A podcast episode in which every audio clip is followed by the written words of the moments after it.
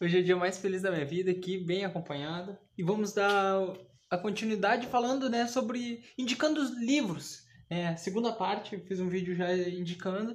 E vamos, porque é bastante livro, a gente decidiu, né, além dos livros da codificação, outros livros, né, que a gente acha interessante. E eu vou começar aqui, já fiz a listinha aqui. Um que eu indicaria, são dois do mesmo autor, né, o Ranieri.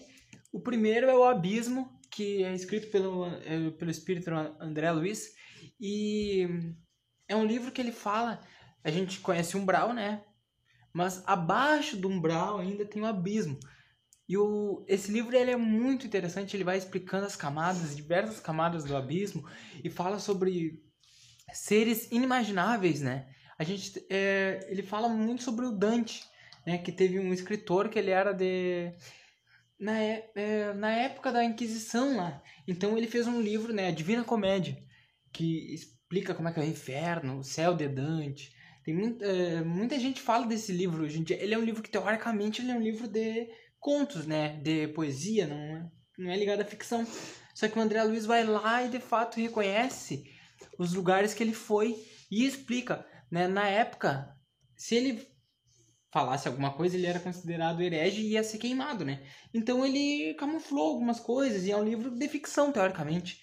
Mas, né, a gente sabe através da doutrina que na verdade ele conheceu o abismo mesmo. Mas, claro, ele teve que mascarar muita coisa porque senão ele seria morto, né?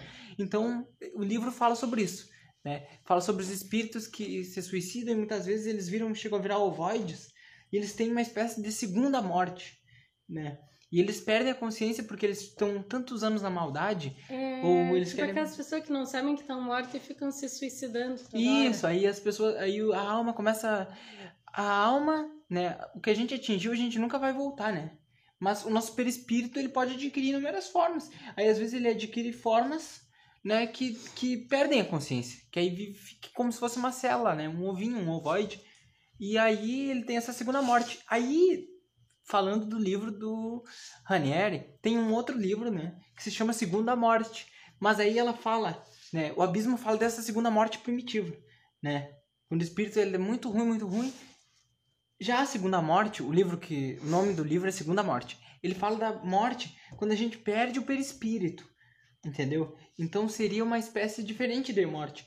Então o espírito quando ele está muito evoluído, ele passa por um é um livro incrível.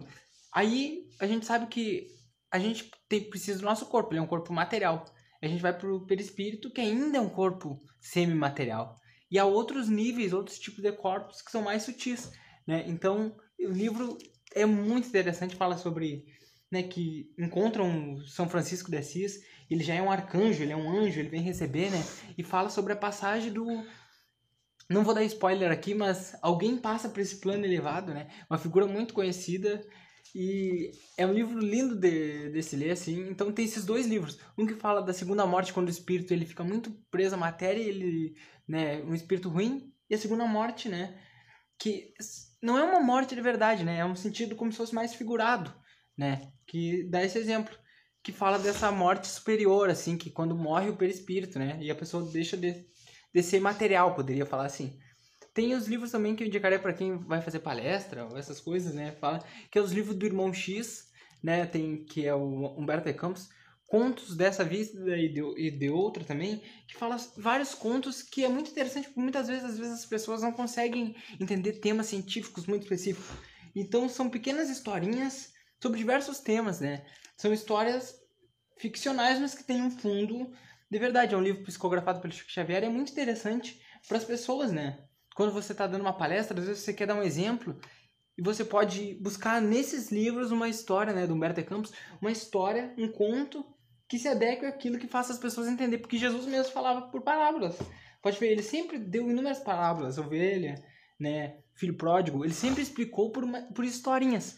Então, é um livro bom para quem vai palestrar, né, recorrer. Tem um livro também, né, que já não é considerado espírita, mas que eu não posso deixar de indicar, que é o Legião do, do Robson Pinheiro. É, eles são livros assim que falam sobre também sobre a organização, o crime organizado, né, no umbral poderia falar assim, Os livros do Robson Pinheiro são livros mais novos, né? E tem muita resistência, parte de muitos espíritas, porque fala sobre os ovoides, né? Que os obsessores implantam como se fossem chips na gente. E é algo que parece que é fora do sério. Mas até o, o Divaldo, né? O Divaldo Franco, já confirmou que é real, entendeu? que há espíritos que eles. que assim como a nossa tecnologia evolui, a tecnologia deles também evolui. Então muitos obsessores não são daquela forma que, tipo, só na volta falando. Eles têm técnicas, né, científicas. Esses nazistas que morreram, que eram cientistas, eles seguiram trabalhando no umbral. Então, o livro Legião, né, do Robson Pinheiro, e diversos outros livros, né, Senhores da Escuridão, se não me engano, falam sobre essas técnicas, né. E os livros que eu falo são sempre mais científicos, mais tenebrosos. Mais uma explicação. É, mas tu pode indicar os livros que a Giovana... Não, é os da, da Zíbia. Só que tem os do Antônio Carlos mesmo, ele explica muito. Tem as histórias, uhum. mas ao mesmo tempo tem aquela... É romance, mais romance. É, é romance, só que como é que eu posso explicar? Por exemplo, às vezes o Antônio Carlos tem muitos livros que outros espíritos vão pedir ajuda para ele para resolver aquele caso na família. Uhum. Então conta a história na Terra, mas também conta muita explicação ali. Uh, tem os da Mônica de Castro também, são muito bons. O do.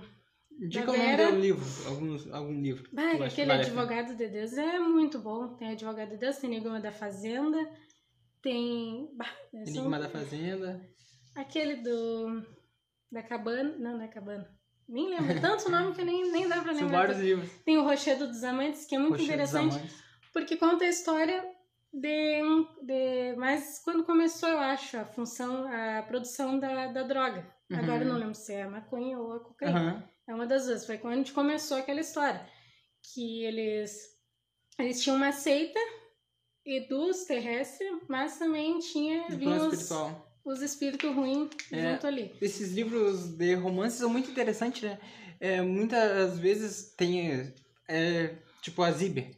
Né? Muitos não consideram espíritas, mas a gente tem. Mistério assim... de Sobrado. Mistério de Sobrado. Bah, aquele é muito bom também. Muitas pessoas às vezes não, não consideram espíritas, né? Tipo, já é um estilo que eu não gosto, mas a gente não, a gente não pode negar, assim, que ele traz um conhecimento para tipo assim, é que nem novela espírita que dá na Globo, mais ou menos, né? A viagem. Ela pode, é, ela pode ter a viagem, né, novela. Não, pode é ter tipo como se fosse às vezes alguma parte, né, que seja mais romanceada, né? Mas ela tá ali passando uma informação para muitas pessoas que não são espíritas, conhecem, né, o espiritismo através daqueles livros, né? Então é. eu como sou músico também falo, falo muito disso. Às vezes você tem uma música de tal estilo, mas você faz ela mais pop, eu poderia falar assim, muitos artistas fazem isso. Então, eles diminuem a intensidade de algumas coisas e trocam. Poderia falar, deixa mais suave, né? E ali deixa intrinsecamente certos conceitos, mas tem toda uma história ficcional, uma música, né? Não, outra então... coisa sempre para facilitar muito é botar o nome dos livros que a gente falou na, Isso, na é descrição do vídeo também. Ajuda. É não, fácil a pessoa procurar. Uh -huh. Aí, esses livros da Zíbia, muitas pessoas falam, ah, mas não é espírita, assim. Mas eles têm uma função de trazer um conhecimento espiritualista para pessoas que não são espíritas, que estão conhecendo o livro que elas, né, muitas vezes elas não têm aquele conhecimento técnico ainda para ler o livro dos espíritos. É que nem né? uma coisa que eu vejo muita diferença, acho que é os livros da André Luiz, se não me engano. Ele já não tem tanta explicação espiritual, mas as histórias são verídicas. Sim, exato. E é uma diferença que eu vejo entre a Vera e a Lúcia, em comparação à Mônica, é que os da Vera e da Lúcia são mais leves. Uhum. Já o da Mônica já é umas histórias mais... Mais pesada não digo pesada, né? Mas assim, é, tem aquele fundo é, que o pessoal eles explicam no livro, mas não é tanto a parte espiritual, Entendi. mas também a história, mas. É a história, claro. Então é muito interessante. São demos inúmeros é. livros aí para vocês lerem e estudarem. E alguns livros espíritas, outros não que são mais espiritualistas, é. tem um fundo. Claro. a gente, né, como eu sempre digo, né, o próprio Allan Kardec diz que a gente tem que estudar todas as religiões, estudar livros, até os livros que são contra o espiritismo. Né? A gente deve estudar, estudar todo o conhecimento, ele sempre é válido. Né? E a gente, o próprio Allan Kardec disse, né? Às vezes dentro do movimento espírita tem livros que parece que são espíritas, mas não são. Então, muitas vezes você pode ler um livro que não é espírita, mas ele tem mais conhecimento do que um que é espírita, uhum. mas não necessariamente porque o Allan Kardec sempre falou, a gente tem que estar de olho aberto, né? Os espíritos podem